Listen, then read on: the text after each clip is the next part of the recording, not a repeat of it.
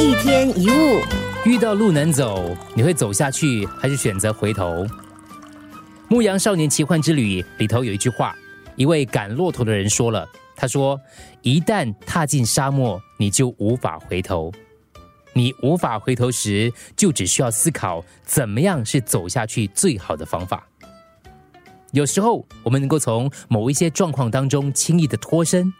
我们跟某个人约会，感觉不对，就不再见面。”我们接受一份新的工作，结果不是自己预期的，就选择离开，另寻他路。我们甚至可能跟不适合的人结了婚。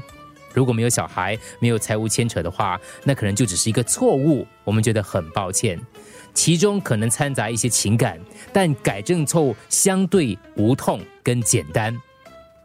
但有的时候脱身并不容易，你可能不仅约会，你结婚还有孩子，还不止一个孩子，然后你发现自己错了。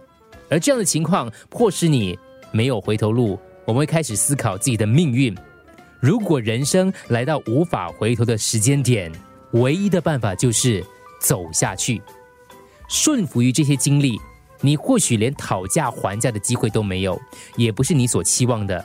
但是无论如何，请鼓励自己，命运就站在眼前，你会展开一场心灵冒险，你会有勇气、智慧、毅力跟风度。学习此生所要学会的功课，不是每一个人都能回头，不是每一次都能回头，都应该回头。